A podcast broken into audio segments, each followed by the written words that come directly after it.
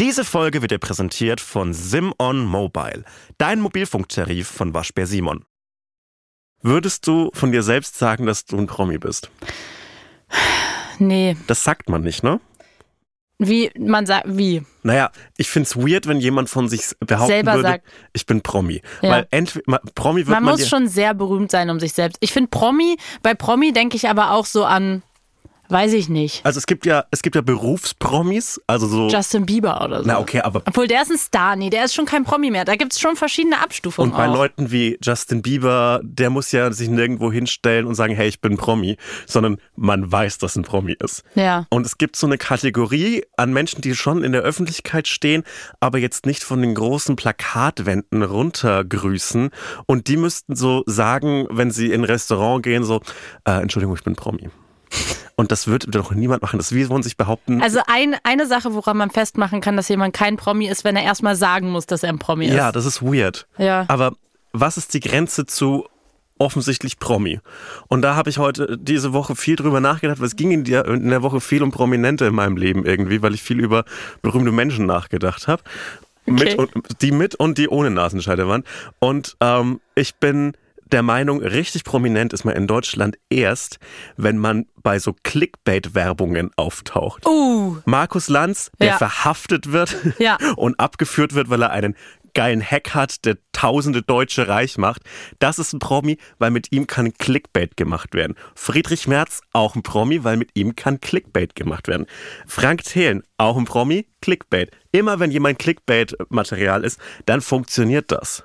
diese Clickbait-Artikel sind aber eh so wild. Immer wenn man da so vorbeiscrollt, ich denke mir immer so, was? Wer kümmert sich denn darum? Wer macht denn sowas? Bist du Team Markus Lanz wird verhaftet, weil er einen Geldhack hat oder Team mit diesen Mitteln reinigen sie ihren Bauch und ist einfach so ein Topf mit ganz vielen immer das mit, Bananenscheiben? ich krieg immer sowas mit Bauch und so, weil ich eine Frau bin, zielgruppenorientiert. Ich krieg 50-50. Ja? Das ist ganz interessant. Selten so, so sexuelle Inhalte, worauf ich sehr stolz bin persönlich. Aber gibt's die auch, wenn du so normal so Zeit oder Spiegel äh, online? Ja, das ist ja. Gibt's da sexuelle Inhalte Ich, beim gl- ich Clickbait? glaube ja. Ich- ich bin, ich bin, ich lebe am freiwilligen Zölibat und deshalb kriege ich sowas nicht, aber ich glaube, sowas gibt es. Und ich bin ein bisschen verunsichert, weil der einzige äh, Clickbait-Inhalte, die ich sonst so kommen, klassisch Spam-Mails, ist von einer Seite namens Verboten frech. Und, und die kriege ich immer auf meine Das bin ich, das ist meine private E-Mail-Adresse. Manchmal schreibe ich halt nicht mit der offiziellen. Finde ich Warum- gemein. Jetzt warum- kann ich die sperren. Jetzt Okay, es schreib tut- mir doch da alle E-Mails Tut hin. mir leid. Aber ich weiß nicht, wie das passiert ist, weil meine, Wer ist der frechste Frechdachs Deutschlands? das ist schon schwierig. Würdest du sagen, du bist der frechste Frechdachs? Ich bin das. Wusstest du das noch nicht? Das ist mir bisher nicht Ich wollte aufgefallen. das einmal kurz klären. schon gezähmt, ein gezähmtes Auftreten hier, finde ich.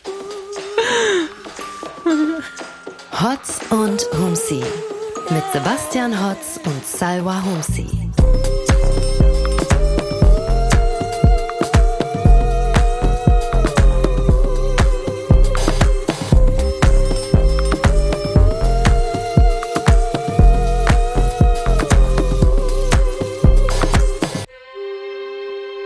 Herzlich willkommen. Die Menschen, die jetzt diesen Podcast hier führen, moderieren, haben insgesamt zwei Eier, eine Aspirin und Ich habe auch zwei Eier gegessen heute. vier Eier und eine Aspirin-Intus. Sonst noch irgendwas genommen? Ich habe noch eine halbe Packung Maultaschen gegessen Mhm. und so eins dieser Kartoffelbrötchen aus einem Supermarkt. Oh. Die sind also die sind so lecker. Ja? Mhm. Die sind so ganz crunchy. Ja. Das ist finde ich. Brötchen im Supermarkt bin ich raus. Oh nee, ich finde mittlerweile Aus der frische Abteilung von, vom Supermarkt? Nee, wer Doch. kauft denn da seine doch, Brötchen? mittlerweile gibt's da feines Gebäck. Bin ich großer Fan von. Das ist richtig schlecht. Wo richtig denn? schlecht. Ich sag jetzt nicht meinen Supermarkt. Warum denn nicht? Ja, weil Das ist hier nicht öffentlich-rechtlich. Wir können hier machen, was wir wollen. Das ist der. Sag jetzt, das Rewe. ist ein, nee, es ist äh, der, wo das Edeka. K für Kolonialwaren drin steckt. Edeka. ich find's ganz komisch. So ganz viele Dinge werden so öffentlich angegangen, aber der Supermarkt, der einfach immer noch in seinem offiziellen Namen Kolonialwaren hat, der könnte mal da könnte man, finde ich, mal was machen. Nicht, weil das mir so unglaublich wichtig wäre, sondern einfach, weil ich den Stress im Internet sehen Würdest möchte. du sagen, du bist prom- prominent, wenn du es geschafft hast, dass der Edeka deinen Namen trägt? Also die haben doch dann häufig von den Filialleitern den Namen, Edeka Jens oder so.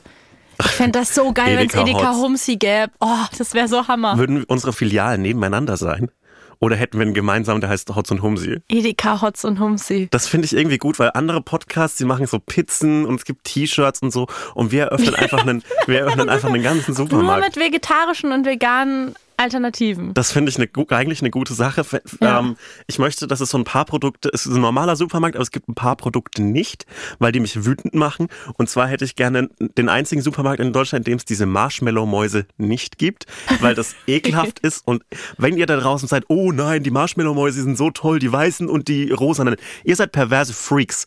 Und das ist der einzige Kink, den ich schämen werde. Wenn ihr das esst, seid ihr Perverslinge. Weißt du, was es bei uns in unserem Supermarkt auch gibt? Richtig große Kassen mit richtig viel Platz. Ich hasse das. Wann ging das los, dass sich irgendjemand, der, der die Supermärkte sich um, ums Interior kümmert, sich gedacht hat, oh cool, wir haben hier einen riesigen Supermarkt, wir haben eine riesen Fläche, aber da, wo die Kassen sind, wo man bezahlt, dann nehmen wir die kleinsten Kassen, die möglich sind, die kleinsten Bänder, die möglich sind, sodass sich alle da ganz doll reinquetschen und ganz gestresst und verschwitzt da rauskommen. Bei uns gäb's, der Supermarkt würde nur aus dieser riesen, wie heißt denn dieses Ding, wo man seine Sachen drauflegt, auf dieses Kassenband. Das wäre nur eine, eine reine, ein reines langes Kassenband und man würde quasi reinkommen und schon hinten beim Kassenband stehen. Das fände ich gut. Es sollte auch ein Safe Space sein für Leute, die es so mit Kleingeld zahlen wollen. Ja. Und dass man sich da auch ein bisschen Zeit nehmen darf, um das abzuzählen, das Kleingeld. Weil ich habe ich habe einen Rückenschaden schon davon, dass ich mich immer so kaputt trage an den Horden an Kleingeld, die ich in meinem Geldbeutel habe. Und das möchte ich, dass ich das mal loswerden kann. Weil manchmal kaufe ich Sachen, zum Beispiel ein Kartoffelbrötchen aus diesem geilen Backshop-Ding. Da gibt's so leckere Sachen. Da gibt's auch so ein Ciabatta, das ist lecker. Was? Und ein Walnussbrot, das ist so fein. Ah, okay. Die haben so Das interessante Dinge. Nicht. Da bin ich noch nicht Promi genug. Und die haben auch so eine, so eine heiße Theke und das, da schaue ich mir gerne an, was es gibt. Und das sind so, also da frage ich mich so, was die Zielgruppe dessen ist, weil da, da gibt es so Mini-Schweinehaxen und ich denke mir, wer denkt sich denn spontan im Edeka, du weißt, was ich jetzt mittags lecker fände? Eine Mini-Schweinehaxe. Das ist doch weird. Das ist ja auch kein Oh, Fingerfood. bei meinem Aldi waren letztens arabische Wochen. Da Oh war ich so, nee, das ist doch nicht euer Ernst. Und da gab's so Hummus zum Aufrühren auch und sowas alles. also Pulver. Ja? Ey, ich dachte lange Zeit, dass äh, Falafel schmecken wie die Dinger, die man so als Pulver zusammenrühren kann. Und ich dachte immer so, Nein. ganz schön ekelhaft. Einfach arabische Wochen, wirklich. Oh, was gab's sonst arabische noch so? Wochen. Man, dann gab's da so Fladenbrot zum in den Ofen tun, aber nein, macht man nicht, lassen, einfach frisch holen. Mhm. Und dann bin ich einfach ganz schnell sauer weitergegangen. Dann wollte ich damit nichts mehr zu tun haben. Also weil dieser Fertighummus, also das war, das war mir schon eins zu weit. Das muss wirklich nicht sein. Ich find's am geilsten, wenn es bei so Supermärkten so Themenwochen gibt, es wo es so literweise Olivenöl gibt. Also egal, ob es Spanisch ist oder Italienisch, Griechisch, einfach so ein Kanister Olivenöl. Und das finde ich ein Statement. Und dabei, damit macht man auch viel lieber einen Salat, weil es so eine brutale Eigenschaft hat, diese riesigen Kanister mit dem Olivenöl über den Salat zu kippen. Das finde ich irgendwie toll. Das möchte ich irgendwie öfter machen. Und was ich auch als Lebensziel habe, ist, ich werde jetzt was aus meiner Kultur teilen mit dir. Es sind äh, deutsche Wochen. Endlich wieder deutsche Wochen weil das nicht meine Kultur ist? Weil es nicht oft genug äh, so ist. Ein Fettnäpfchen nach dem anderen. Gibt's zum Beispiel Ja. in den deutschen Wochen bei Aldi, die es tatsächlich gibt. Deutsche Wochen sind doch immer eh, Ja, oder? genau. Ja. Und man hat als so mittelständischer äh, weißer Mann in Deutschland hat man zwei Wege, in die man gehen kann. Mhm. Entweder man geht den Weg Italienliebhaber. Ja, ich. Ja, herzlichen Glückwunsch. Und zweitens Griechenlandliebhaber. Meine Familie Stimmt, hat du sich, hast recht. Ja, Ich habe mit Griechenland nichts am Hut. Und Ja. das ist auch irgendwie so eine Lebensentscheidung. Es ist eine Lebensentscheidung. Und meine Familie Ja. hat sich komplett für Griechenland entschieden. Meine Krass. Eltern äh, hatten Flitterwochen in Griechenland. und deswegen ist El Hotzo El Hotzo. Deswegen bist du ein Promi, deswegen bist du berühmt, weil du diese Be Alltagsbeobachtung, das ist on point. genau. Ich wollte dich nochmal kurz in eine unangenehme Und- Situation bringen. Danke, Markus Lanz. Also meine Eltern haben sich für Griechenland entschieden und deshalb habe ich auch so ein bisschen so einen, so einen Hang, manchmal so griechisch essen zu gehen. Ich glaube, das ist so in meinem Genom drin, dass ich ab und zu griechisch essen gehen muss. Und ich war gestern erst griechisch essen und es war fantastisch. Und ich habe überlegt, ob ich die Jacke, die ich gestern in diesem Restaurant anhatte, auch jetzt anziehen soll, weil dann hätten wir den Geruch dieses Restaurants jetzt hier in dem Raum drinnen. Ja, nee. Und das finde ich irgendwie schön, wenn es so, das ist ein Alleinstellungsmerkmal von griechischen Restaurants, dass es so ein geruchliches Artefakt gibt, ein kleines Andenken. Hm. Und das finde ich, sollten mehr Läden so machen. Stell dir Ja. vor, du könntest in einen Bowladen gehen, in so einen Poke-Bowl-Laden und du riechst danach nach einer ganz feinen Mango zwei Tage lang. Das fände ich gut. Und das soll, ja, das ist so eine olfaktorische Signatur. Und das finde ich irgendwie cool, wenn man das so zum Statussymbol erheben könnte. So, ich war gestern im Kino und ich riech dann noch zwei Nach Tage lang. Popcorn. Oder nach den Minions 3. Why not? Kann man ja auch filmspezifisch. Mhm. Ähm, findest du es nicht gut? doch, doch, doch. Ich versuche hier das Startkapital für unsere Supermarktkette zu Ja, äh, nee, also ich, also um das abzuschließen, ich glaube, was ein gutes Konzept wäre für diese Edeka-Situation zwischen uns beiden, wäre, ähm, ich musste nämlich dran denken, auf Festivals gibt es doch häufig so, also mittlerweile ist es ja einfach nuts, was auf Festivals passiert und wie viel Mhm. die so mit Brands kooperieren. Das ist ja eigentlich nur noch ein reines Kapitalismus-Event, wo eine Brand nach der anderen ihre Stände da aufgebaut haben. Und, Ja, äh, die Bundeswehr. Es, es, es, ist, es ist der Horror. Bei Rock im Park gab es immer die Bundes Bundeswehrstand. Oh, ja, Mann, und die Influencer da fragen sich einfach nur so, mit welcher Brand bist du hier? Ich glaube, es kauft, also sowas wie Coachella, da kauft sich auch keiner ein Nee. Ticket für, da bist du halt nur eingeladen. Und da gibt's dann ja auch häufig sowas wie, also habe ich wirklich schon gesehen, ich glaube, es war in Barcelona beim Primavera, dass es dann da auch so, das war dann ein Ereignis, dass dort ein Supermarkt war. Und das war dann halt so cool, weil früher, wenn du auf ein Festival gegangen bist, musstest du ja noch die Woche vorher dir genug Dosen und sowas einkaufen, Ja. weil wenn du kochen wolltest, gab's nichts, außer du hattest genug Geld, dir auf dem Festivalgelände teures Essen zu kaufen. Und da gab's halt all diese Dinge und das war ein riesen Happening. Und wir könnten jetzt vielleicht auch mal an die Marketingabteilung von Studio Bummens, dass ihr kurz zuhört. Wir könnten jetzt zum Beispiel beim Hurricane Festival, wäre jetzt eine Idee. Ja. Da könnten wir zum Beispiel so einen kleinen Supermarktstand haben und da, da hätten wir dann so ein Edeka, so ein Hotz und Humsi Edeka. Mhm, Finde ich eine gute Idee. Ja, das äh, hat auch gerade, ähm, die haben auch gerade ihr Line-Up veröffentlicht. Tolle Gäste. Materia, toll, freue ich mich drauf. Menschen- Viele andere Rapper, Menschen, Mensch- Männer. Menschen, denen man nichts vorwerfen kann. Ähm, noch letzte Supermarktidee. Wie wäre es, wenn wir das Red Bull Sound Clash Prinzip auf unseren Supermarkt übertragen würden? Und es gibt eine Hotz-Ecke und eine Humsi-Ecke und man muss sich so entscheiden, wer Nein, das da geilere... kommt niemand zu mir. weil die kommen alle zu dir. Bei uns gibt's- Doch, bei- weil bei- du 60 Interviews gegeben hast. Die kennen dich jetzt alle. Ja, aber bei dir fühlen sich die Leute Niemand wohl. will zu bei mir, aber bei mir kommen die nur zum bei, Punchniedeln. bei, mir, bei mir gehen die rein und erwarten so, dass sie jetzt gagmäßig abgeholt werden. Aber bei mir gibt's dann nur diesen Backshop mit dem Kartoffelbrötchen und ich stehe daneben und sage, die sind wirklich gut. Die sind ganz knusprig oben drauf. Das K steht übrigens für Kolonialwaren. Und so wird es. Und das, will das. Und, und bei dir, bei dir ist es ein strukturierter, guter Supermarkt. Und bei mir ist so, ich versuche noch. Warum? Das wäre wirklich so. Bei dem Supermarkt hier neben dem Studio ist, der auch das K im Namen hat. Glaubst du, nachdem, nachdem Edeka wegen des K für, für Kolonialwaren gecancelt worden ist, glaubst du, der heißt nur noch E oder nur noch K? Oder so ein Aufsplitten. Egal. Da gibt's auf jeden Fall eine ganz komische Rangordnung an Waren, weil da ist das Ei am Anfang. Man geht rein und da steht direkt die Eier. Und das finde ich weird. Ich finde nach dem Ei. Ich finde, was wir auch für einen Stand machen könnten auf dem Festival, ist, dass wir wirklich auch einfach nur zusammen Essen anbieten. Also es gibt ja auch immer, dass es dann eine spezielle Mahlzeit gibt, also so Handbrot oder Jo. irgendwie sowas. Und wir würden, unser Thema wäre dann auch einfach nur Eier. Und dann würden wir da Spiegelei, dann deine Joghurt-Eier, die ich immer noch nicht kosten durfte, die du Mm. immer machst. Dann, ähm, keine Ahnung, ich mache ein gutes Rührei, wenn ich geduldig bin. Wenn nicht, wie heute, dann ste- auch nicht. Äh, So, weißt du. Und man kann aber auch, wenn man will, kriegt man auch einfach ein gekochtes Ei. ja. Das hätten wir, weißt du, wo wir das hätten anbieten können? Auf dem Coachella.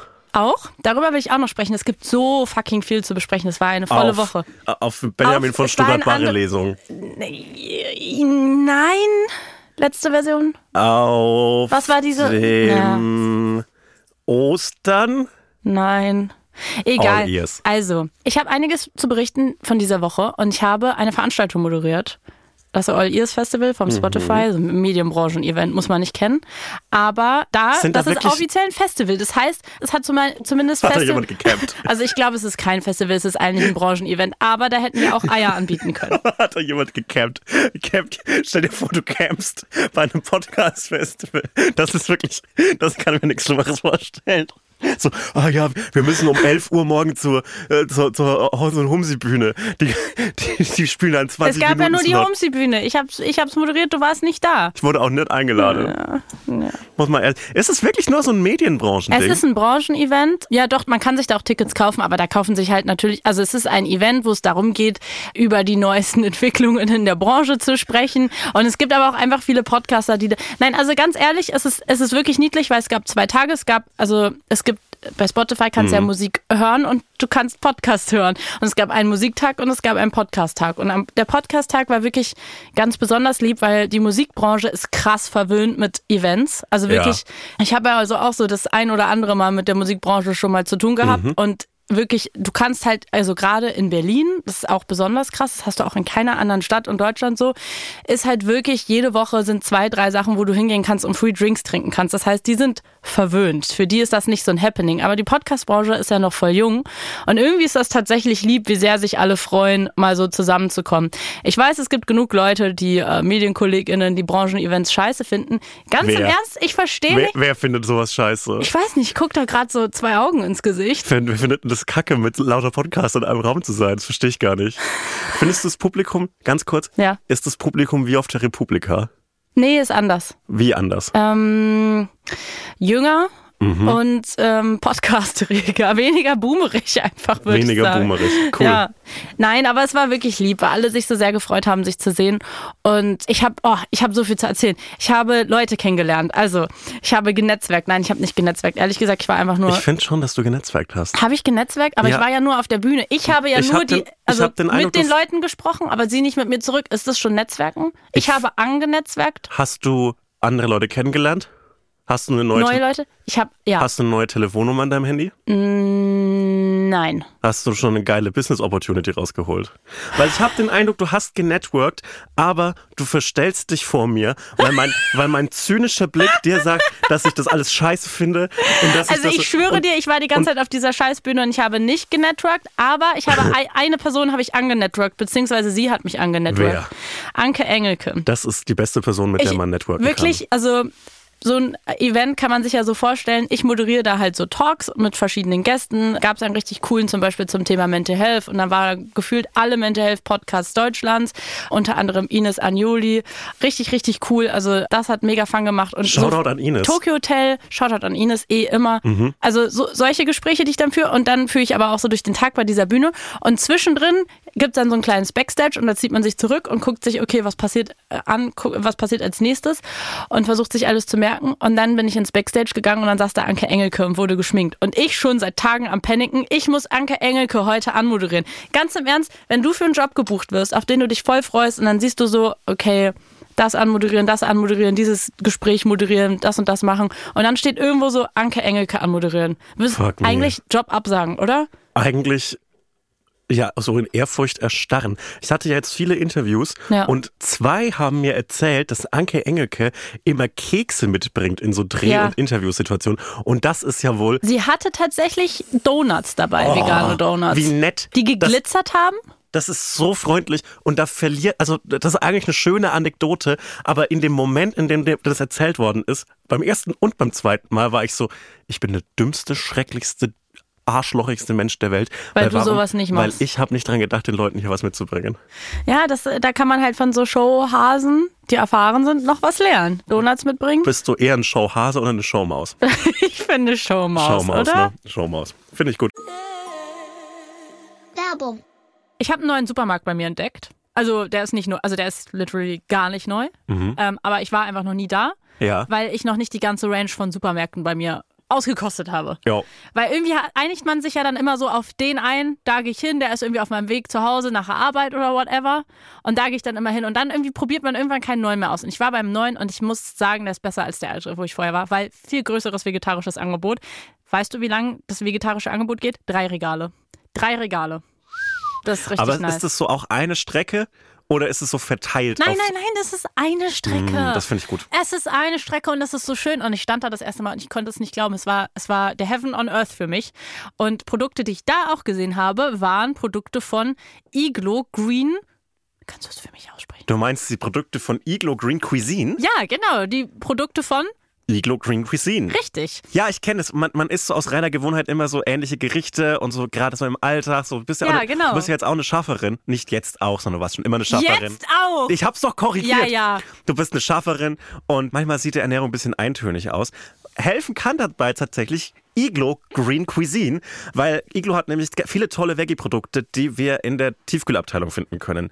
Die Produkte sind schnell und einfach zuzubereiten und dabei trotzdem ziemlich lecker. Mit Iglo Green Cuisine gibt es also, würde ich sagen, immer was zu entdecken. Ja, und ich habe da jetzt einen Pick. Mein absolutes Favorite-Produkt, was ich einfach genial finde, dass sie das auf den Markt gebracht haben. Zum Beispiel nämlich die veganen Dino-Nuggets. Das ist so toll, dass es das gibt. Vielen Dank dafür. Ich möchte mich hier einmal persönlich bedanken, weil ich gehe davon aus, dass die sich das auch einmal anhören, wenn wir für die hier Werbung machen. Deswegen danke. Mhm. Ich Danke. bin, ich bin Kämpfer für Essen in Stäbchen, Nugget und, ähm, und, und Stickform. Deshalb auch äh, vegane Gemüsestäbchen finde ich was Feines. Finde ich was Ja, Feines. aber auch einfach in Form von Dinos. Ja, ich finde es manchmal, manchmal muss man was Erwachsenes essen. Und es gibt auch diese vega- vegetarischen, ich glaube, die heißen Blubsticks, finde ich, finde ich eine gute Sache. Mhm, Klar, Chicken Cheese Nuggets gibt's noch. Und Zucchini-Käsetaler. finde ich, finde ich auch ein heftiges Produkt. Ja. Wenn ihr also auf den sogenannten Iglo Green Cuisine Hype Train aufspringen wollt, dann probiert einfach mal die alten Gewohnheiten abzulegen und werdet zum Veggie Probiertier. äh, alle weiteren Infos findet ihr wie immer in unseren Shownotes. Shownotes. Iglo Green Cuisine. Cuisine. Werbung Ende. Das unterscheidet die Boomer-Generation und die Das Millennial-Generation. ist eins ein Hase und das andere Wir, sind ja, Mäuse. ja, wir sind Mäuse. Auf jeden Es Fall gibt auch viele Ratten im Showbusiness, muss man auch sagen. Ja, die eine oder andere Schlange gibt's auch. Auf jeden Fall gab's auch welche auf dem Olliers tatsächlich. Ja? Habe ich die eine oder andere gesehen. Ja. Cool. Und dann saß da Anke Engelke im Backstage und wurde von der Person geschminkt, die mich auch immer schminkt, Ja. von Jule. Liebe Grüße gehen raus. Und Jule meinte so zu, zu mir, ach komm, setz dich doch dazu. Und ich saß so neben Anke Engelke und war einfach nur so, Okay, einfach normal, normal benehmen. Normal essen. Normal essen ist das Schlimmste. Wie isst man normal? Geht einfach nicht, wenn du dich erstmal drauf konzentrierst. Hast du einen der Donuts gegessen? Ich habe einen der Donuts so Waren die a- lecker? angebissen. Ähm, der war sehr lecker. Hm, natürlich. Und danach hat alles geglitzert. Und dann meinte äh, sie halt so zu mir so, ja und na, wie läuft's? Wie läuft der Tag und so? Und ich so, ja, läuft alles gut. Und äh, Jule meinte so, ja, die Leute haben auch voll gelacht bei Cybers Eröffnung. Und dann meinte Anke Engelke so, ja, erzähl doch mal einen Witz, den du erzählt hast. Ah, Und ich war so, nein, das passiert doch jetzt nicht wirklich hier gerade. Ich soll doch jetzt nicht der fucking witzigsten Frau Deutschlands einen Witz nacherzählen, den ich heute Morgen auf der Bühne erzählt habe. Und da war ich so, nee, nee, nee, das funktioniert doch Gott, jetzt oh nicht. Gott, Wir Gott, wissen doch alle, das ist doch eine Situationskomik, kann ja jetzt nichts nacherzählen. Da war sie so, doch, mach mal. Und dann habe ich noch einmal Nein gesagt, aber hätte ich beim dritten Mal Nein gesagt, wo sie meinte, doch, mach mal, wäre es einfach nur mega awkward gewesen, weil dann Ja. wären wir in so einer Nein, doch, nein, doch, nein, doch Situation. aber das ist auch wieder Situationskomik und funny. Ja, aber in dem Moment habe ich mich nicht so funny gefühlt. Mhm. Ich war nämlich vor allem angespannt. Und dann war ich so, okay, na gut. Also, ich habe zum Beispiel erzählt, dass, äh, naja, dann habe ich ihr einen Witz erzählt. Und dann hat sie mich darauf hingewiesen, dass ich den ja jetzt nicht so leidenschaftlich betont hätte. Und ich war so, ach, was? Wirklich? Ich habe ihn gerade nacherzählt. Habe ich nicht leidenschaftlich betont. Ach was. Naja, dann habe ich ähm, Tipps von Anke Engelke, äh, Engelke bekommen. Aber, Anke Engelke. aber, Könne. Kne. aber betonst du jetzt leidenschaftlicher deine Jokes? Ja, in Zukunft werde ich leidenschaftlicher meine Jokes betonen. Willst du die Situationskomik der Bühne hier nochmal Nee, nacherzählen? nee, ist okay. So, sollen, wir, sollen wir es jetzt, soll ich noch zweimal nachfragen, ob du das machst? Okay, dann Nein, nicht. Schade. Nein, Ab- bitte aber ich denke immer, Aber- ich denke immer, dass es in der deutschen Promi-Landschaft niemanden gibt, den ich so gerne treffen würde. Aber es gibt so Leute, die, die jagen mir so Ehrfurcht ein, dass ich nicht fähig bin zu antworten. Ja. Also so, ich glaube, Anke Engelke würde das, ich glaube, Bastian Pastewka würde Mhm, das, Angelika Milster hat das gemacht bei, bei diesem Musical-Dreh fürs ZDF-Magazin. Mhm. Und wer das auch macht, Situation aus dieser Woche. Ich habe für mein Buch habe ich so äh, Leuten äh, auf einer langen Liste Bücher zuschicken können und manche wurden dann dazugenommen, manche wurden wieder rausgestrichen und wer dazugeschrieben worden äh, ist, ist äh, Bela B. von den Ärzten. Ja. Und dann ist, hat der ein Buch von mir bekommen und hat sich in meinen Instagram-DMs dafür bedankt. Und ich habe diese Anfrage einfach gelöscht, weil ich nicht wusste, was ich darauf schreiben soll. Hättest einmal liken können? Aber like- Über Instagram ist doch easy. Also, sorry, aber stell dir vor, du machst 30 Jahre absurd erfolgreich Musik. Hä, du so- schreibst Danke, Ausrufezeichen, Ausrufezeichen, Ausrufezeichen, dann machst du einmal dieses Emoji, was Herzen im Kopf hat. Fertig. Lieb. Ja, das habe ich verpasst. Ey, aber, auf aber Insta ist doch noch so geil, weißt du, dann kann man ja Ja. wenigstens noch überlegen, was sagt man, aber in dem Moment, wo die Person sagt, erzähl doch mal einen Witz, da bist du halt einfach aufgeschmissen, da kannst du halt nicht einfach Anfrage löschen. Ich hätte vielleicht, hätte ich einfach gehen sollen. Einfach den Raum verlassen. das Nee, wäre ciao. äh, das wär funny gewesen, weil dann verlässt du den Raum und du weißt, dass die Leute, die noch drin sind, über dich jetzt reden. Und das passiert mir öfter, als ich will. 99% unbeabsichtigt.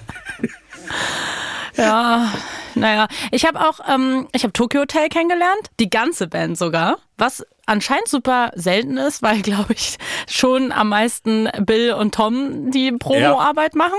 Wer hätte das gedacht? Aber Krass. Gustav und Georg waren auch dabei, aus Magdeburg hergejettet. Ich liebe das, wenn die so zusammen auf der Bühne stehen und du hast diese beiden äh, doch recht exzentrisch gekleideten Stars und zwei Leute, die aussehen wie so Berufsmusiker, weil was sie ja auch sind. Ja. Und einfach so, ja, wir haben jetzt hier so zwei Kanarienvögel da und wir machen halt unser und wir machen halt unseren Job.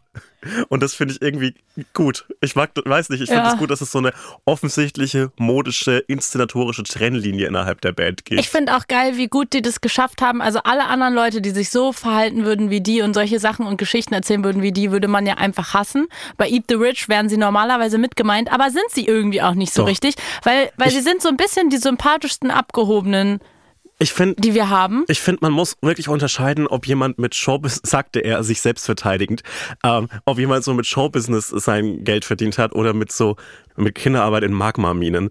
Wir hatten das Beispiel schon mit Rihanna. Ich finde die, Rihanna? sagt man das? Es tut mir leid, ich habe heute, ich habe heute mit Radio, ich habe heute mit Radiomoderatoren äh, gesprochen und die haben Bon Jovi gesagt. Und ich weiß nicht, ob man das so sagt. Von welchem Radiosender? Es war auf jeden Fall ein Radio, in dem du schon, äh, glaube ich, tätig warst. Ah, okay. Soll ich dir Grüße ausrichten? Von Nee, Radio danke. 1. Ach so, ah ja gut, an den schon, den anderen hätte ich jetzt nicht. Ja, und weiter? Ähm, weil äh, Rihanna Mhm. hat uns äh, viele Menschen, Millionen Menschen, hunderte Millionen Menschen, vielleicht Milliarden Menschen Dazu und gebracht, Nein. Blush zu kaufen. Unterhaltung gespendet. Und Tokyo Ja. Hotel hat uns wortwörtlich durch den Monsun gebracht. Und dafür, das ist mehr als was Jeff Bezos geschafft hat, nämlich mir innerhalb von zwölf Stunden einen Minion-Eierbecher zu schicken. Why? Warum haben wir die Welt so geschaffen, dass ich jetzt innerhalb von Overnight Express Zeit einen fucking Minion-Eierbecher Ich mir finde, was sie uns auch geschenkt haben, ist, dass wir einfach zwei so richtige Stars mal endlich in Deutschland haben. Weil Findest wie du? häufig reden wir darüber, dass wir keine coolen Prominenten haben. Und ich saß mit denen halt auf dieser Bühne und habe mich mit denen unterhalten. Und also ich bin, kennst du das, wenn, also safe kennst du das, was ist das für eine dumme Frage? Wenn man im, Hey, hör auf, dich fe- fe- fe- fertig zu machen. Du sitzt mit im Raum mit jemandem, der Rihanna gesagt hat. Ja, ähm, wenn mitten im Gespräch man halt so rauszoomt und das tatsächlich, es passiert auch bei Interviews. Man hört nicht, also auch wenn man eine oh. Person interviewt, wie häufig ich so merke, so, oh, was hat die Person gerade gesagt? Meine Antwort wird schon passen, wird schon passen. Und dann hofft man einfach, dass es jetzt gerade nicht so mega deep war oder man was voll Wichtiges verpasst hat. Ähm, nicht jedes Interview ist mega spannend. In dem Fall war es schon spannend, weil es war ein Tokyo-Hotel von mir, aber äh, also ganz im Ernst, man muss die auch nicht interviewen. Man kann den einfach so die einmal anstupsen und wegrennen und die reden eine halbe Stunde durch. Und irgendwie so Tom Kaulitz war am Reden und ich gucke ihm so in die Augen und ich war so, what the fuck, der ist einfach mit Heidi Klum zusammen. Und ich unterhalte mich gerade, also wie, wie, was absurd, hä? Hattest du so einen Record-Scratch-Moment, so Oh shit, you, you probably wonder how I got caught up in this situation. Ja, so Beginn von so einer Serie, Ja, ne? genau. Ja. And that's how I met your mother. Ja, es ist so, ah, ich, ich kenne das aus Interviews, die ich selbst gebe und manchmal höre ich mir nicht selbst zu, was ich rede und dann ist es wie so Autobahnfahren und du wachst so auf in Anführungszeichen und bist so, oh mein Gott, wo bin ich denn eigentlich gerade? wo sind die letzten 30 Kilometer hin? Bin ich gefahren? Habe ich jemanden angefahren? Und das habe ich manchmal in Interviews und dann äh, weiß ich nicht, was ich schon gesagt habe und dann äh, das hört man aber dann auch. und ja, es tut mir immer so leid, dass ich dann so in so einen Labermodus komme und dann immer rausfinde und dann so abbrechen muss mit so, "Ah, aber das kann man sich ja auch denken. Ja, okay, ab jetzt hast du dich selbst enttarnt für alle zukünftigen Folgen. Ey, es reicht auch jetzt, also nicht mit den Folgen. Mit dem dieses Pod- Podcast? Nein, es reicht mit Interviews, finde ich. Ich habe wirklich, ja, finde ich auch. ich habe 70 Interviews gegeben. Ja, ich finde, das reicht jetzt auch langsam. Ich finde, also ehrlich gesagt, für mein Gefühl von Ordnung und Perfektionismus müsstest du einmal die 100 voll machen. Ich glaube, schaffe 70 ich ist noch. irgendwie eine blöde Zahl. Schaffe ich noch. Das ist eine doofe Zahl. Ich glaube, in dem Jahr schaffe ich das noch. Weil es, es gibt ja auch noch die Lesetour, es gibt äh, Festival und es gibt jetzt noch so ein paar Promo-Sachen. Ich finde schade, dass du nicht aufs Spiegelcover gekommen bist. Ja, das Problem ist, ich bin leider weder Hitler noch Stuckrad Barre. Und dann ist halt einfach schon mal schwer, aufs Spiegelcover zu kommen. Ja. Andererseits, ich bin ein weißer Mann, das wird schon Eigentlich, früher oder ja, später. eigentlich werden die Chancen ganz gut gestanden. Vielleicht, ich glaube, ich glaub, äh, künstlerisch kreativ werde ich es nicht mehr schaffen aufs Spiegelcover in meinem Leben. Aber vielleicht kann ich ja noch was anderes Ich glaube, machen. darum geht es gar nicht, Ja, künstlerisch kreativ zu sein. findest du? Große Klappe haben. Obwohl hast du eigentlich Ja, auch. Warum warst du? Kann, also, Riesenklappe. ich fordere ein Statement ein. Vom Spiegel. Ja, Aber ich war ja trotzdem im Spiegel, hat ja alles Ja, geklappt. stimmt auch Ja, wieder. ich weiß nicht. Ich glaube vielleicht, wenn ich, mu- ich muss noch irgendwie was entdecken. Eine Insel im Mittelmeer oder so. Ja, die Seychellen. Seychellen. die gibt's schon.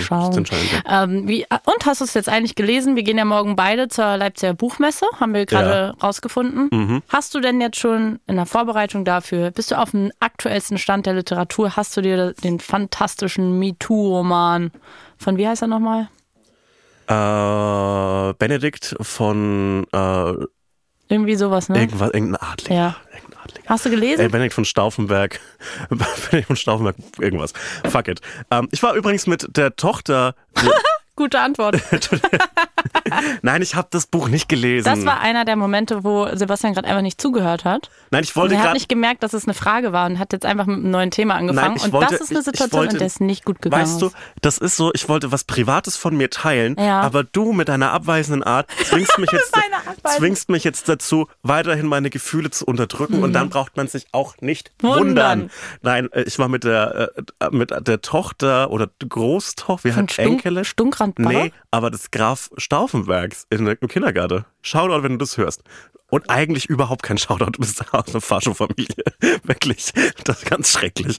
Okay, ich habe das Buch nicht gelesen. Hast du das Buch gelesen? Nee, auch nicht. Im, im positiven Sinne habe ich es nicht gelesen. ich weiß auch nicht, was das soll. Also ganz im Ernst, wenn man, also erstmal, warum packt man den aufs Cover? Also es ist alles.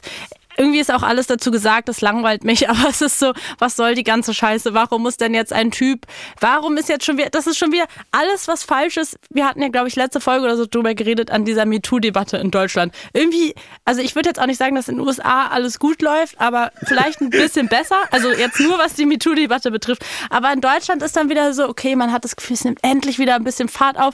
Und dann die Person, die dafür gefeiert wird, die aufs Cover kommt und die jetzt irgendwie hier so Frauen in Deutschland retten soll, ist dann, ist dann so jemand. Also das kannst du ja jetzt auch wirklich nicht sein. Andererseits, du hast ja das, dieses Spiegelcover, googelt es mal, liebe HörerInnen.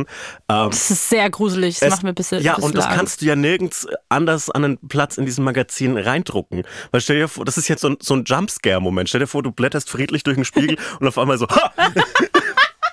Das ist ja auch nichts. Du musst, du musst da, du musst das vorne draufpacken. Wie, das ist wie wenn in einer Zigarettenschachtel Kennst du das, wenn Leute dir folgen, die du gar nicht magst? ja, So ist das. ja. Dieser Schreck, den du gerade nachgemacht hast. Das, was? Warum der denn jetzt? Was will der? Was passiert jetzt? So Hate-Follower. Ah. Ja, das, wär, das ist wie so eine, diese Warnbilder auf einer Zigarettenschachtel. Das Ja. muss man vorne drauf machen, damit man weiß, was drinsteckt. Finde ich irgendwie fair.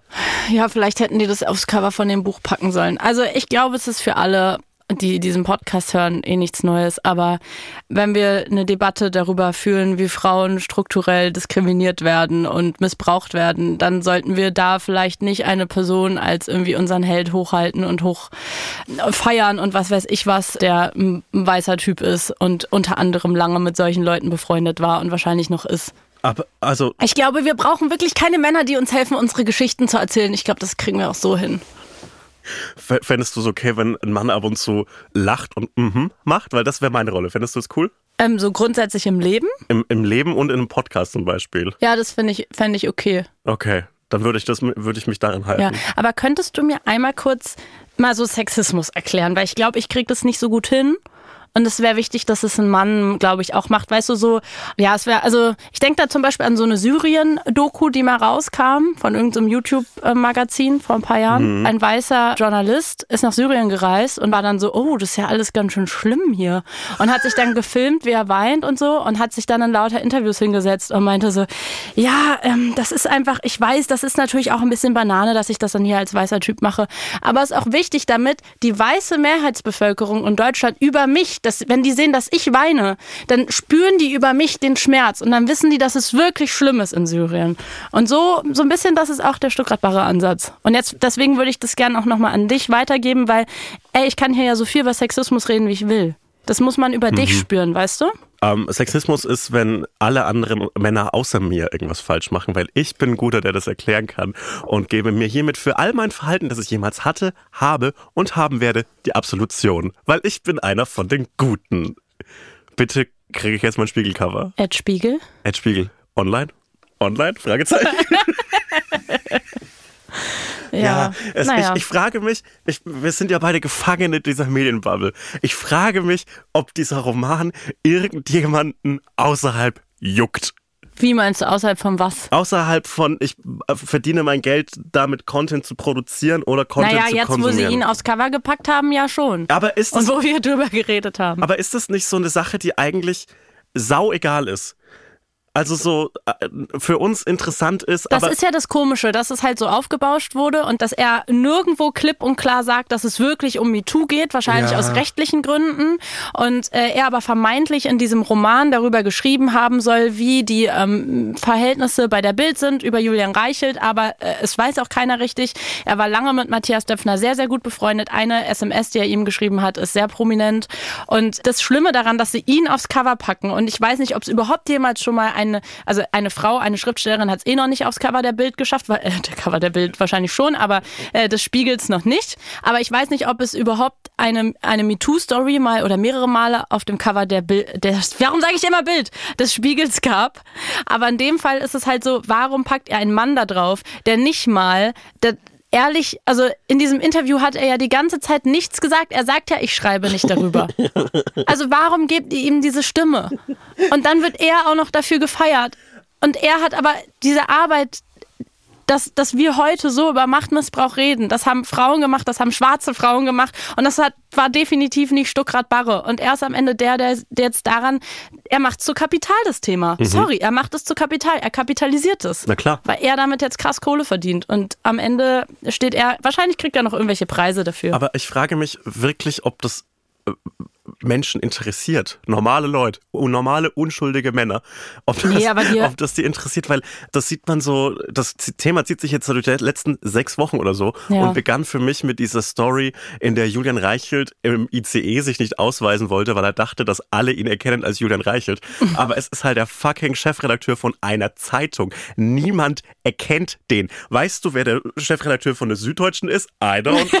Ich würde ihn auch nicht erkennen. Ja. Ich, und ich, ich, diese, dieses, vielleicht ist es einfach mhm. eine Metadiskussion, die einfach nur für Leute interessant ist, die äh, das Spielcover gestalten, die die Inhalte verantworten und die halt darin arbeiten. Ja, aber ab dem Moment, wo eben es so meta wird, dass alle drüber sprechen und dass du aufs Cover kommst, ist es halt schon wichtig, Aber drüber zu sprechen, weil dann erreicht es schon wieder so viele Leute ab. Dann hat sich das Thema innerhalb der Medienbranche schon wieder so auf, aufgebauscht, dass es ja wirklich ein Thema mhm. geworden ist. Und dann finde ich es eben auch wichtig, darauf hinzuweisen, ey, das ist übrigens nicht das Coolste, ihn dafür so abzufeiern. Ja, voll. Das war auch keine Kritik so. an yeah. dir, sondern es ist so ein nee, voll. Äh, ich, allgemeines... Ich, aber das kann man ja eigentlich bei allen Themen, wahrscheinlich allen Medienthemen sagen, die wir hier besprechen, weil es ja immer eine krass bubblige Angelegenheit ist und es sich immer aufbauscht. Und das ist ja auch das Problem daran, dass Journalistinnen ähm, oder Menschen, Content Creator oder was auch immer, wir machen irgendwie eine Beobachtung über einen Trend, über irgendwas, was uns interessiert. Einer twittert darüber, der nächste twittert darüber und zack, ist es ein Thema. Ist es wirklich dann eins? Beschäftigt es wirklich die Leute? Ich sehe das know. immer bei meinen äh, Tweets, wenn ich die am Ende des Tages auf, auf Instagram poste. Mhm. Und es geht um irgendein, in den letzten Slides geht es um irgendein Thema, das aktuell heute oder gestern auf Twitter war. Und dann sind wirklich oft viele, so 10, 15, 20 Kommentare mit, äh, was ist denn der Kontext dazu? Ja, ja. Und ich denke mir immer so, Oh, sweet summer child. Ja. Du bekommst sowas nicht mit und es ist nicht schlimm. Nee. Es ist voll okay, das nicht mitzubekommen. Und ich habe natürlich äh, durch die Transformation meines Lebens in den letzten drei Jahren äh, einen anderen Freundeskreis, der natürlich auch medienbubblig ist. Aber ich habe so äh, ganz guten Kontakt zu einem Freund von aus Siemens Tagen und äh, ich frage mich bei manchen Themen immer, bevor ich sie behandle in meinen Inhalten, sonst würde den das interessieren? Würde hm. das Tobi aus der Oberpfalz interessieren? Wahrscheinlich und nicht. In den meisten Fällen 50-50, aber es ist, ich möchte mir bewahren, dass ich Kontakt zu einem normalen Menschen habe. Ja. Und das ist auch ein Oberpfälzer. Da kann man nicht so 100% sagen, dass das normal ist. Weißt du, wie Menschen aus der Oberpfalz reden? Nee, aber ich habe es gerade gehört bei Ja, dir. Aus, dem Mund, viel- aus Mund kam es Da gerade wird raus. viel aus, da wird viel zu Os und Is gemacht. Und das finde ich ganz interessant. Also da, da ist heute, das ist so ein, ähm, es ist prototypisch bayerisch, so wie sich Norddeutsche vorstellen, dass äh, bayerisch klingt. So klingt Ober, äh, Oberpfälzisch. Apropos Norddeutschland. Oha, ja. Gute Überleitung. Ah, danke, danke schön. Okay, du warst ah, in ja. Norddeutschland. Warte, ich mach, ich, mach, ich mach weiter. Ich würde hier übernehmen, ja. Genau, und du hast den, den wichtigsten Promi dieser Woche gesehen. Apropos Norddeutschland, Sebastian. Das ist mein Hinweis, denn ich war diese Woche in, nein, es ist, es ist Norddeutschland, aber es ist ehemalig Ostdeutschland. Na, Deswegen, aber ich war ja- im Osten. Ich war ähm, an der Ostsee. Mhm. Natürlich, muss sein. Ein bisschen runterkommen von dem ganzen Medientrubel. Und ich war in der Lübecker Bucht und stand da und auf einmal springt so ein Tier aus dem Wasser und macht so ein Salto und springt wieder rein. Alle fangen an zu schreien. Ich war so, hä, was ist denn da los? Ist das ein Miniwal? Ich bin Stadtkind. Keine Ahnung, was das für ein Tier ist. Es Du bist vor allem Land, eine Landratte. ich habe natürlich als erstes mein Handy rausgeholt und ich war so froh. Ich habe seit diesem Jahr endlich dieses Handy, das, das war ein großes Thema zwischen uns beiden, mit den drei Linsen, dass ich ganz doll ranzoomen kann. Mhm. Das war nämlich mein Traum für dieses Jahr, dass ich überall ranzoomen können Mhm. wollte. Und ehrlich gesagt, ich war noch nicht auf so vielen Konzerten, wo die Künstler so mega weit weg von mir waren. Ich konnte es noch nicht so richtig auskosten. Da war ich so, das ist mein Moment, ich kann es filmen, ich kann ranzoomen. Zücke meine Kamera und war dann so kurz so leicht beschämt, weil ich so war, bin ich jetzt so ein Stadtkind und ist das jetzt so voll normal, dass jetzt hier so ein Riesenfisch durch die Gegend springt und alle anderen Norddeutschen um mich rum sind so, ja moin, ahoi, äh, Fischbrötchen, was macht die da, was ist los? Aber alle anderen haben auch ihr Handy gezückt, das heißt, ich war so, okay, es muss was Besonderes sein. Ja. Und dann stellt sich raus, es war wirklich ein fucking Delfin. Und der ist auch nicht einmal daraus gesprungen, sondern ich habe original zehn Videos, wo ich im Hintergrund schreie, nein! What the fuck? Nicht dein Ernst? Zehn solche Videos. Und der hat halt wirklich, der ist immer hochgesprungen, ist dann so ein bisschen zur Seite, ist dann wieder, hat sich mehrere Male gedreht. Und dann dachte ich so, okay, dann wird es wohl normal sein in der Ostsee, dass dann jetzt hier so ein Delfin ist. Und hab dann abends, bin ich durch Instagram gescrollt und hab dann die Meldung bei Tagesschau gesehen. Äh, Delfin in der Lübecker Bucht. Sie haben ein sehr äh, verpixeltes Foto gepostet. Da war ich kurz traurig, weil die hätten aus meiner Story den Content, den ich gemacht hätte, liebe Tagesschau, ich hätte euch solche scharfe Bilder äh, wirklich liefern können. Ja, es war ein Delfin in der Lübecker Bucht. Hättest du für 1200 Euro nochmal so Bildrechte verkaufen können. Ja. Geil. Und die hätten dann auch so deinen Namen angeben müssen in der Fotoquelle und vielleicht wäre sogar der Screenshot aus deiner Insta-Story Das so, wäre so cool. das wäre so toll. Dann wäre ich offiziell ein Promi. Weil man in der Tagesschau ist. Ja, ich Dann glaub ist man schon. Promi, ne? Werbung. Wir stecken ja gerade in den Tourvorbereitungen Ja. und zuletzt habe ich dich besucht und bin Kraft meiner starken Füße zu dir gelaufen und wurde tatsächlich kurz bevor ich bei dir war angesprochen, wurde auf der Straße erkannt und äh, die Person hat gesagt, hey, äh, wir haben ein Match auf einer Dating-App. Oh. Und ich habe gesagt, Erstens cool, zweitens ich benutze keine Online-Dating-Apps, das kann nicht sein. Äh, das ist ein Fake-Profil, das Ah, bin ja, das nicht sollte ich. nicht passieren. Das ist eine absurd unangenehme äh, Situation, Ja. nicht nur für mich, aber auch für die andere Person, weil es ja es offensichtlich auf ein Fake-Profil Und auch enttäuscht ist. War, war die Person dann traurig? Ich bin dann ehrlich gesagt schnell genug weggelaufen, um nicht Ist äh, dieses Gefühl eine noch sehr zu sehen. komische müssen. Ist eine, ist eine, ist eine komische, komische Situation, aber so Fake-Profile und, und falsche Profile auf, auf Dating-Apps sind, sind ein Problem. Und das ändert sich zum Glück dank eines neuen Features der Dating-App Bumble. Genau, Bumble hat nämlich genau deswegen ein neues Feature eingeführt und zwar den Deception Detector. Das ist ein Feature, das künstliche Intelligenz, also KI äh, nutzt, um Profile auf Authentizität zu überprüfen, damit eben genau das nicht passiert. Also Dating auf Bumble soll dadurch sicherer und auch am Ende weniger stressig werden. Man kann eben selbstbewusst swipen in der Gewissheit, dass die Person, die man dann da sieht, am Ende auch wirklich echt ist, da dieser Deception Detector Fake, Spam oder auch Scam-Profile entfernen kann. Außerdem kann man besser connecten und sich eben aufs Kennenlernen konzentrieren, anstatt wirklich zu entziffern, wer steckt da jetzt halt wirklich hinter diesem Profil. Das macht, glaube ich, für alle Beteiligten mehr Spaß. Deshalb holt euch Bumble, wenn ihr nicht auf ein Fake-Profil von einem drittklassigen Internet-Comedian reinfallen wollt. äh, das, glaube ich, ist für alle irgendwie schön und außerdem weird. Tschüss, Was wolltest du sagen? nix. naja, Aber man kann ja noch mal viel Spaß beim Daten wünschen und viel Glück. Ja. Ach, jetzt bin ich schon wieder ein Boomer, ne? nein, Aber, aber, was sagt man denn dann? aber es- was sagt man denn beim Daten? gut Swipe. Good Swipe. Weitere Infos findet ihr zu Bumble und wie immer in den Shownotes. Ja, good luck, good swipe. Good Swipe. Werbung Ende. Und dieser Delfin, der hat sich verschwommen. Der kam, ein, kam eigentlich aus Das- Dänemark. Und, und die, haben, die sind wohl immer so in Gruppen unterwegs und wenn die älter werden, dann machen die manchmal so einen Einzelgänger, aber dem scheint es gut zu gehen, haben die Schön. gesagt. Also die haben jetzt Aber- in seiner Haut nichts gesehen, was da komisch war. Und ey, das war so krass, weil der war wirklich den ganzen Tag da, weil ich bin mehrere Male mit dieser Fähre da hin und her gefahren und Der hat einmal auch war einen der kleinen wirklich Ausflug gemacht, wie du. der hat auch, wie ich, der, der war vielleicht auch bei dem Spotify-Event. Der denke brauchte auch. auch. mal seine Ruhe von den ganzen Podcast-Männern. All Fish war der. All Fish. Und der ist einmal wirklich, ey, Sebastian, ich konnte das nicht fassen. Ich war so, ich bin hier gerade in Deutschland, was ist denn hier los? Der ist wirklich, Dänischer, Fi- dänischer Delfin. Das Geh doch zurück, wo du hergekommen bist. die ganzen Delfine, die hier nach Deutschland kommen und uns die Jobs wegnehmen. Ja, wirklich, unseren da deutschen muss man mal Delfinen. drüber sprechen. Genau. Ja. Das, die wandern hier ein und die fressen unseren guten deutschen Delfinen, den Rum, den Kegelrum, fressen die die Fische weg. Ey, der war wirklich direkt unter dieser Fähre. Also ich stand direkt am Rand und hab runtergeguckt und der war halt so direkt da. Der Hattet ist da so hinterher. Ich glaube nicht, nee. Schade. Das ist so mit dem Delfin und mir ist so ein bisschen wie mit Timo Bert Champignon und mir. Das ist, das wird nichts mehr. Das wird nichts mehr. Nee. Aber ich, ich finde irgendwie Delfine, wenn die so schlau sind, ja, warum sind die dann immer noch im Wasser? Warum hat er sich verschwommen bis zur ja, Ostsee? Wie dumm Ganz kann im man Ernst, sein? ja. Wirklich wie mein Vater in der Urlaubsplanung. Und was ich auch interessant finde, ne? Ich, Mhm. vielleicht mache ich da einen True Crime Podcast zu. Vor fünf Jahren war schon mal ein Delfin, auch in der Lübecker Bucht. Ja. Jetzt frage ich mich, meinst du, es ist der gleiche? Und ist er wieder dahin gegangen? Vielleicht war er so, oh, ich hatte damals so eine süße Delfinin gesehen. aber es- ich suche sie. Aber ist das so eine Sache, die gut Oder macht der Urlaub alle fünf Jahre? Aber ist es eine Sache, die gut ist, dass Für ein Delfin wen? da ist? Also so ist Für mich war es gut. Ja, aber so allgemein. Ich glaube, der hatte Fun, der ist ganz schön durch die Gegend gejumpt. ja, aber ist es so eine Sache wie, da gehören Delfine hin? Oder ist es so eine Sache wie, die Ostsee ist fünf Grad wärmer als sonst, deshalb ist Bestimmt da jetzt ein irgendwie Delfin? sowas. Oh Weiß ich nicht, müssen nein. Luisa Neubauer fragen, habe ich keine Ahnung von. Nature, Ahnung. Nature Sealing, entweder, Delfi, entweder endlich wieder Delfine Ich würde sagen, vom Ding her, also wenn, wenn der Weltuntergang und die Klimakrise, wenn das dann passiert, dann, also wenn das eins der Symptome ist, dann ist es noch eins der besten.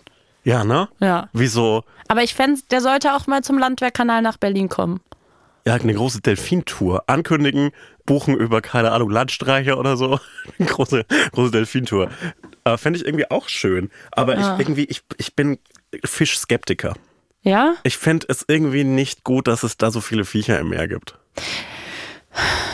Ich Ja. Mhm. hab, das Meer macht mir auch wirklich Angst und ich finde es einfach wirklich nicht gut, dass es so ist. Und das ist auch mal einfach meine, das muss man in der Demokratie offen ausfechten. Ich sage, es sollte keine Fische geben. Du sagst, es sollte Fische geben. Ja, aber dann, dann, dann uns, fahr mal zur Lübecker Bucht. wir haben, wir haben Und erzähl das mal ein paar Leuten. Weißt du, was da los ist, wenn du dann da denen den Backfisch wegnehmen willst? Wir haben uns ja relativ gut geeinigt schon als Menschheit, dass es deutlich weniger Fische gibt als früher in den Meeren. Deshalb bin ich ganz froh darum. Ich habe auch einen Riesenrespekt vor Meer und ich habe einen Riesenrespekt vor Wasser und ich habe auch irgendwie, das ist so, ich glaube, eine Pfefferkörner-Folge hat mich mal traumatisiert, Ja. weil die sind, die mussten mal irgendwie runter in den Gully und dann hat jemand oben den Deckel wieder zugemacht Um und dann Gottes ist langsam, langsam wieder das Wasser reinge Da- reingelaufen. Das kann, daran kann ich mich erinnern. ja? Die und an die Folge, in der sie so äh, irgendwas leimen müssen. Und äh, der, ich, was, Uwe Ochsenknecht spielt der damit? Irgendein Mann, der aussieht wie Uwe Ochsenknecht, sagt, ja, das ist irgendwie Eiche und das kann man nicht mit Leim äh, behandeln. Ja. Irgend sowas. Und ich weiß nicht, ob das ein Fakt ist, aber es gibt so Dinge, die habe ich irgendwann im Fernsehen aufgeschnappt und seitdem behandle ich die als Fakt. Und ich denke, äh, wenn ich, Uwe ich, Ochsenknecht ich, das gesagt ich hat, würde jetzt in einer, in einer coolen Gesprächssituation würde ich als kleinen Funfact einstreuen, Eichenholz kann man nicht leimen. Ja. Nö. Und dann trägst du das weiter. ja. Und so verbreiten sich Fake News, meine Freunde. Das sind doch und keine Innen. Fake News, das ist ein kleines Das sind News am das Ende. ist ein Konjunktur Am Ende ist es eine News. das ist ein Konjunkturprogramm für, äh, für Baumärkte. Apropos Holz, ich war auf einem Schiff. Ich bin so gespannt, was jetzt passiert. Ich war auf so einem riesigen Schiff mit hatte- drei Segeln. Ich hatte kurz Angst, dass du über die 257er reden möchtest. Nein. Okay. Ich will wirklich nicht über die du auf der Gorch Fock? Gibt's die noch? Was? Die Gorch Fock ist doch dieses Bundeswehr-Ausbildungsschiff, Nee. wo es so schreckliche Skandale gab und die so absurd viel Geld kostet und so ein dummes Segelschiff einfach. Ah, nee. Erzähl. Ich war auf dem Schiff und eigentlich wollte ich gar nicht das mit dem Schiff erzählen. Warst du auch eine Kogge? Ich, ich, ich war auf dem Schiff und es war so toll, weil ich weiß nicht warum, aber ich habe eine große Leidenschaft für Schiffe. Es ist komplett random. Ich habe irgendwie Leidenschaft, eine Leidenschaft für Dinge, mit denen sich Menschen fortbewegen, was aber keine Autos sind. Ja, Mann, es gibt so viele coole Transportmittel. Jedes Mal, wenn ich aus meiner Wohnung, in meiner alten Wohnung, das war das war so eine Dach, Dachetagenwohnung. Und ich hatte die Fenster quasi nach oben und nicht zur Seite raus und konnte halt eigentlich nur in den Himmel gucken, was geil war. Und bei jedem scheiß Heli, der vorbeigeflogen ist, bin ich schreiend durch die Wohnung gelaufen und habe gerufen, ein Heli, weil ich es einfach geil finde. Ich weiß nicht warum. Das gibt mir so Glückskicks, aber auch nicht so, dass ich jetzt so mega interessiert wäre, mehr darüber zu wissen, sondern ich finde es einfach nur geil, das zu sehen. Und ich bin so ein bisschen wie dieser Trainman von TikTok. Kennst du es, der diese GoPro Ja, so an der klar. Stirn hat und immer so richtig krass sich freut? Der dann so Gucci-Werbung gemacht hat und so weiter. Ja, mit Rosalia hatte der auch eine Koop, richtig witzig. Weird, dass Coca-Cola und er Rosalia Koops haben. Und wir nicht, Mann. Wir nicht. Mann. Naja, auf jeden Fall habe ich das auch mit Schiffen und auch mit so Kreuzfahrtschiffen. Als ich in Palermo im Urlaub war, habe ich von weitem gesehen, dass die, dass die AIDA anlegt. Alter. No joke, ich hatte an dem Tag nichts zu tun. Ich bin mit Fahrrad durch halb Palermo gefahren, weil ich gehofft habe, dass ich irgendwo einen Hafenzugang finde, wo die AIDA anlegt. Und ich habe es geschafft. Und dann habe ich ein Foto direkt vor der AIDA gemacht und war so geflasht davon, wie riesig diese Die Kreuzfahrtschiffe sind so absurd riesengroß. und hässlich und, und äh, CO2-mäßig braucht man gar nicht drüber sprechen. Es ist so ein fucking Bullshit. Aber ich finde es so faszinierend, dass diese Riesendinger übers Meer sch schiffern, schwimmen, tuckern. Ich, ich finde, das ist so eine Sache. Ich könnte mit Umweltzerstörung und so weiter, könnte ich irgendwie besser leben, wenn sich das so richtig lohnen würde. Also wenn jemand so richtig eine geile Zeit hat, denke ich mir so, naja, die Welt geht eh unter, mach was du willst. Aber bei so einem Kreuzfahrtschiff kann ich mir Nee. nicht vorstellen, dass das wirklich worth it ist. Ist es, glaube ich, auch nicht. Also vielleicht, wenn du so ein richtig geiles, so ein Vintage-Ding hast, sowas, womit die so dann bei Succession unterwegs wären, weißt du, wo so, so ein schickes. Oh, aber das andere sind doch einfach nur so Ich hätte auch B&B-Hotels. viel zu viel Angst. Ey, ich kriege wirklich Schweißausbrüche bei der Ach so. Vorstellung, dass du bei der Vorstellung, dass du wüsstest, du, du kommst jetzt hier, also wir sind jetzt den ganzen Tag unterwegs Mhm. und wir sind auch so richtig auf dem Meer, also nicht so ein bisschen so da einmal Lübecker Bucht. mehr, ja. Genau. Ey, ich würde wahnsinnig werden, wenn ich weiß, ich das finde ich schlimm, wenn ich weiß, ich komme aus der Situation nicht raus, weißt du? Ich habe gestern ein TikTok gesehen, und da ist jemand durch so eine richtig krasse Wasserrutsche gerutscht. Und die war aber viel zu lang. Eigentlich mega geil, aber dann dachte ich mir so, die ist schon so lang, dass man genug Zeit hat, drüber nachzudenken, okay, und was, wenn ich jetzt auf einmal nicht mehr weiterrutschen Und kann und wenn ich hier stecken stecken bleibe? Weil, weil du wirklich lange rutscht. Und das, ich will nicht in so Situationen sein. Ich finde Das auch, will ich einfach nicht. Was findest du eine geile Wasserrutsche? Was macht für dich eine geile Wasserrutsche aus? Kurz und schmerzlos. Groß und schmerzlos. Schnell, flutschig. Mit, mit so einem Ring, auf dem man sitzt oder ohne?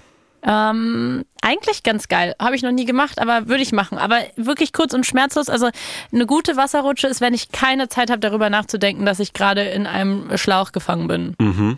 Okay, finde ich, finde ich interessant. Ja, finde ich auch gut. Ja.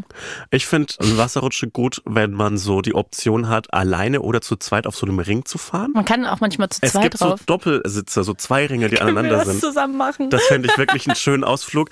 Aber Ja. ich glaube, ich muss. Im Karls Erdbeerhof gibt's das bestimmt. ich glaube, ich, glaub, ich muss so. Ich brauche noch so zweimal zwölf Therapiestunden von der Kra- Krankenkasse bezahlt, bis ich mich traue, wieder in ein ein Freibad zu gehen oder in ein Schwimmbad zu gehen. Aber das kriegen wir, kriegen wir bestimmt hin. Ja. Ähm, aber ansonsten würde ich das natürlich mit dir machen. Kein Ja, Problem. okay. Ich könnte mir auch so einen samsartigen äh, äh, äh, ja, Taucheranzug können wir auch beide machen. Weißt du, damit wir uns beide wohler fühlen. Das machen wir zusammen. Das finde ich schön Ja. irgendwie. Ich war auf jeden Fall auf diesem Schiff und es war richtig, richtig cool, weil man sich ansehen konnte. Also das, ähm, das hatte so drei riesige Segel und ich finde diese Vorstellung so irre, dass wirklich früher, also es gab so super viel dokumentiert, wie de, also alte Fotos von früher aus so Zeiten, wo man sich dachte, wie habt ihr eigentlich damals Fotos gemacht?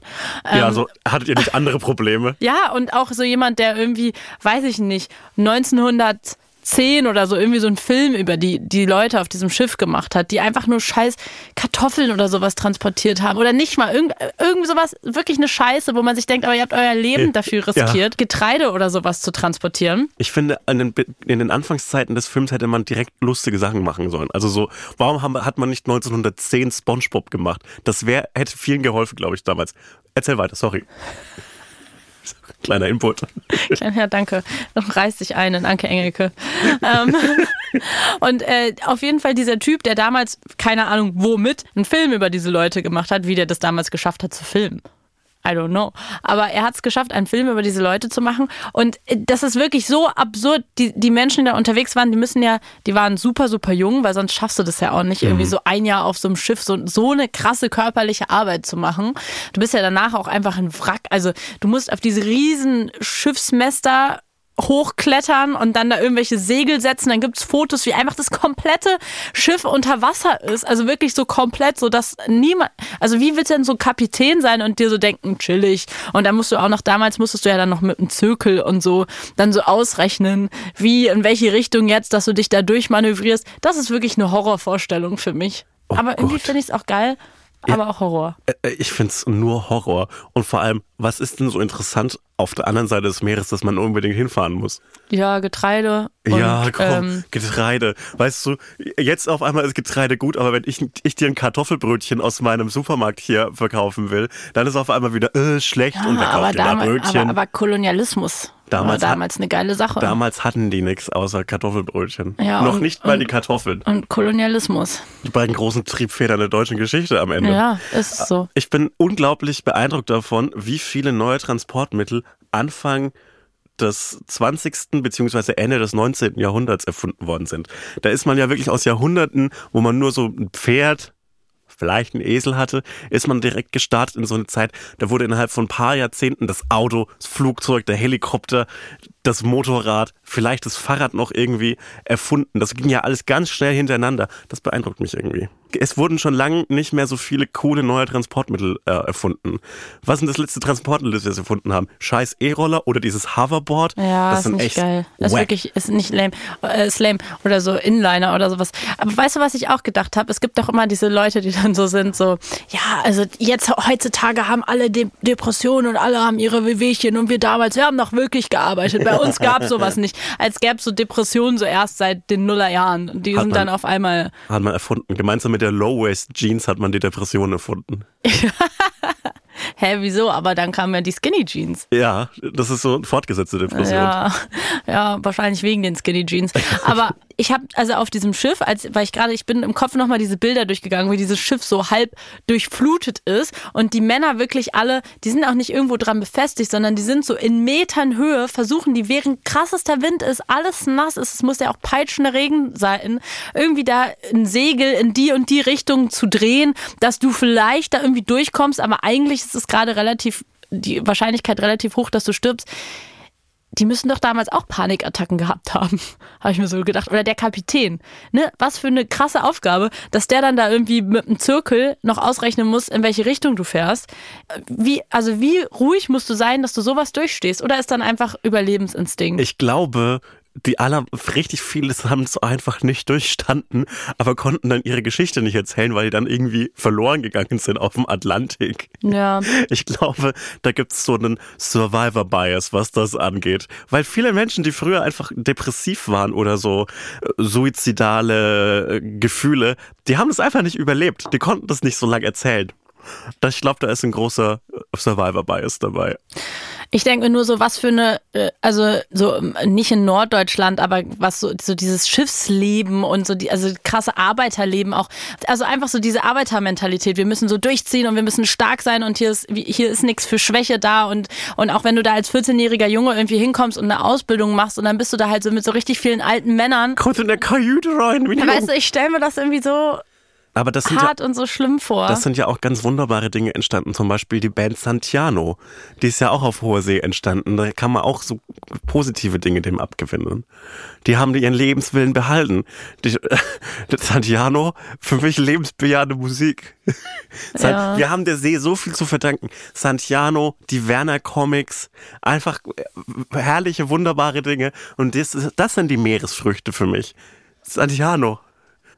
Du hast natürlich recht, das ist abs komplett absurd. Ich, ich, es ist so, im Prinzip hatten die die ganze Zeit Seven, Seven vs. Wild. in den, echt? In ja, echt. und heutzutage gibt es so Ärzte, Tätowiermenschen, irgendwie so Influencer und die sind so, ich bezahle jetzt irgendwie 5000 Euro dafür, dass hier irgendeine so komische Agentur mir so eine Tour äh, durch den Dschungel verkauft, wo ich sterben könnte, aber ich will mal wieder was fühlen in meinem Leben. Allein so einem Menschen im, im 18. Jahrhundert erzählen, dass wir uns anstrengen müssen, um 10.000 Schritte voll zu bekommen, der, der kriegt, so, der kriegt so, so eine Wut, die hast du noch nie in einem Menschen, Menschengesicht gesehen.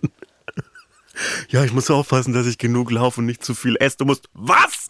Und was? wir mussten hier gerade das letzte Schwein, was wir auf dem Schiff hatten, schlachten. Und wir das haben wir alle schon ganz lieb gewonnen, aber wir haben nichts mehr zu essen. Und das hat uns Wärme gespendet in den kalten Nächten. ja. Das war aber mit uns in der Hängematte. Und jetzt müssen wir die ganze Zeit Sauerkraut essen, damit uns nicht die, nicht die Zähne ausfallen. Schrecklich. Was richtig lame gewesen sein muss auf hoher See, ist, glaube ich, so äh, Verfolgungsjagden. Also mit irgendeinem so Kriegsschiff mit Piraten, weil die sind ja unglaublich langsam. Also, also das Schiff ist ja wirklich nicht. nicht. so schnell.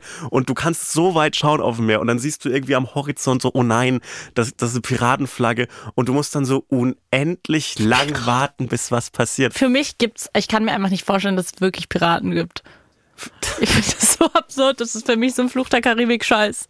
Es gibt so Sachen, da reicht mein Stadt, Stadtkindhirn einfach nicht für. Also was Sorry. Ich, was ich nicht verstehe, ist so, man, man kann ja schlecht random auf dem, das Meer ist so groß, da triffst du nicht random irgendwie. Naja, anscheinend ja schon. Da musst du richtig planen, du musst ja wissen, wohin die fahren, wohin die schippern, wie die Winde sind und so weiter. Naja, Piraten aber hatten zum Beispiel eine gute Krankenversicherung. Also die hatten oft so eine, so Vorläufer der Krankenversicherung in der Struktur ihrer Piraterie. Und hm. ich finde, das ist ein gutes Vorbild. Hm. Da kann man sich mal ein Beispiel dran nehmen. Also Piraten sind vielleicht ein Nachteil. Was ich krass fand, ist, dass die Leute, die damals auf diesem Schiff unterwegs waren, die Arbeiter, die hatten in dem Sinne noch ein besseres Leben als die Leute, die in Deutschland im Krieg waren. Und das finde ich so krass, dass sie, der eine hat Tagebuch geschrieben und hat halt auch darüber geschrieben, wie absurd es ist, dass er gerade auf diesem Schiff irgendwie ein Jahr lang unterwegs oh ist. Und er bekommt einfach den Krieg in Deutschland nicht mit. Und da gab es ja auch kein Social Media oder so. Der hat einfach nichts mitbekommen. Das ist, ist das nicht absurd? er hätte Social Media gehabt und macht die ganze Zeit so Bilder von seinen coolen Ausflügen. Mann, deine coole Ausflüge.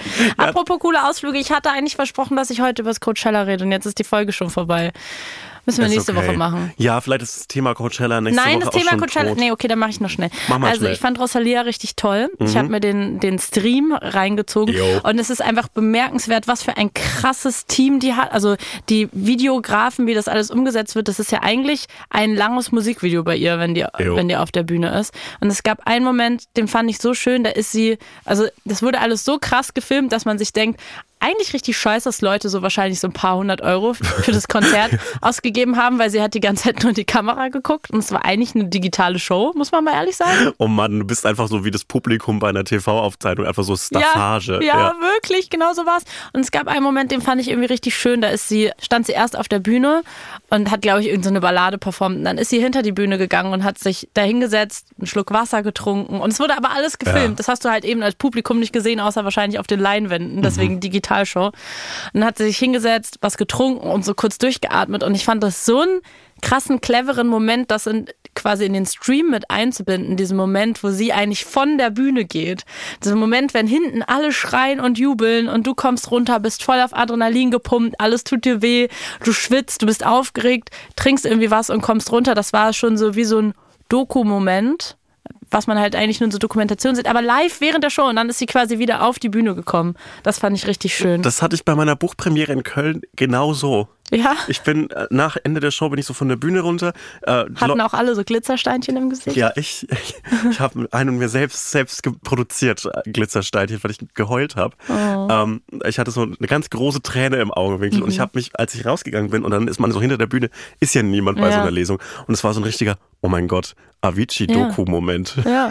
das war nicht cool. Aber das, deswegen sind, das ist ja auch alles irgendwie echt. Also ich glaube, wir beide kennen, kennen diese Momente, wenn man von der Bühne geht oder, oder so der Tag dann danach. Also so ein bisschen dieser Showkater, dass man halt so runterkommt und so ist so, so, und jetzt? Jetzt ist vorbei. So, das fand ich sehr schön. Ansonsten fand ich Charlie XCX sehr cool, weil sie hat den Macarena getanzt. Ja. Und ich fand interessant, das will ich noch als letztes sagen, dass Coachella ist ja so dafür bekannt, dass alle so krasse Outfits tragen. Mhm. Cultural Appropriation Outfits vor allem. Ja. und viele Glitzersteinchen und so. Und das haben damals unter anderem die Kardashians und so angefangen und jetzt aber in den letzten Jahren und auch dieses Jahr gehen die da so mega underdressed hin. Also die haben einfach nur so eine Hotpants und ein weißes T-Shirt an und so Cowboy Boots und sehen so normal aus. Und irgendwie finde ich das witzig. Das machen die dann nämlich, weil die wissen, dass die ganzen Influencer, die durch irgendwelche Brands da sind, halt so mega Gas geben mit ihren Outfits, weil die sich irgendwie noch beweisen müssen Ja. und um Relevanz kümmern. Und die sind Thema Prominenz so prominent, dass sie zum Coachella gehen können und einfach so normal aussehen. Glaubst du auf der Seite der New York Times es sind so Anzeigen wie Kim Kardashian festgenommen? Dieses Geheimnis. Dieses Geheimnis Nee, machte die Millionen nächstes Jahr Amerikaner. auf dem, äh, auf dem Branchenevent. Würde die dann quasi ihr, ihr Coachella-Geheimnis erzählen. Coachella-Geheimnis. Ja. All das würde sie dann endlich lüften. All Coach. Ja. Ja, ich bin mal gespannt, auf welchem Branchenfestival ich endlich mal eingeladen werde. Das reicht langsam. Ja, also gibt schon genug Interviews. Grimme-Preis durfte Mach mal hier hin. jetzt nicht so auf Anti-Branche und Durfte fast nix, 100 Interviews nix, gegeben. An der nix. Branche bin- bereichert. Nächste Woche noch- auch ein Spiegelcover. Ich bin noch einer von euch, Leute. Ich bin noch ein äh, Humorarbeiter. Ich, ich arbeite noch mit kurze meinen... Frage, kurze Frage. mit Wie viele meinen- Interviews hast du in der Woche Mit meinen gegeben? Händen bin ich in den Content-Minen jeden Tag für euch und schürfe für euch den geilen Content. Ich bin noch ein normaler, no- normaler, Normaler unschu- Leut. Normaler unschuldiger Mann. Kauft bitte mein Buch bei Kiwi. Tschüss. Ach so, nee, hä? Ihr Äh, könnt den Podcast übrigens bewerten. Podcast bewerten, Glocke Buch aktivieren. kaufen, Podcast kaufen, ähm, Bitte kauft den Podcast. Spotify abonnieren, weiß Spotify nicht, kaufen. Kauf Spotify kaufen.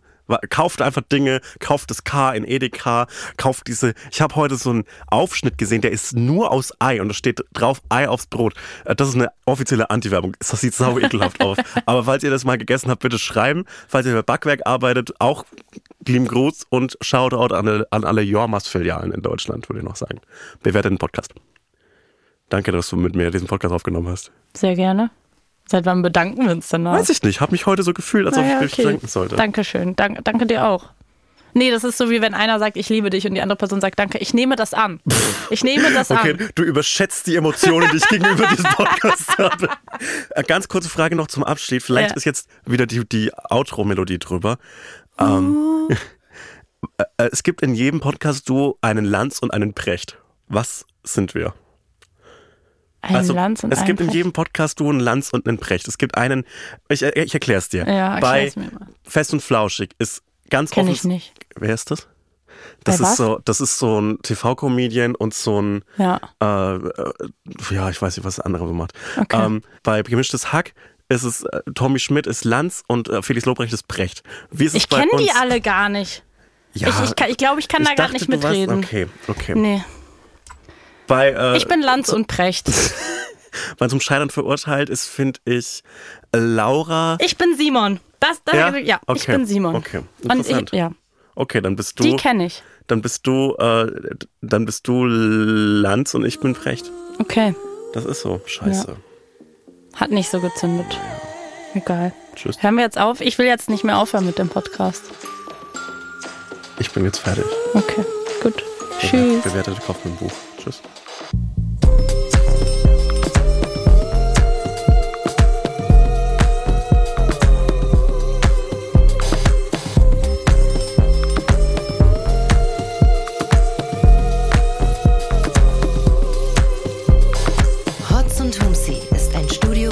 Original. Neue Folgen hört ihr jeden Samstag, überall, wo es Podcasts gibt. Executive Producer Konstantin Seidenstücker. Produktion Peace Solomon Obong. Musik, Ton und Schnitt Jonas Hafke.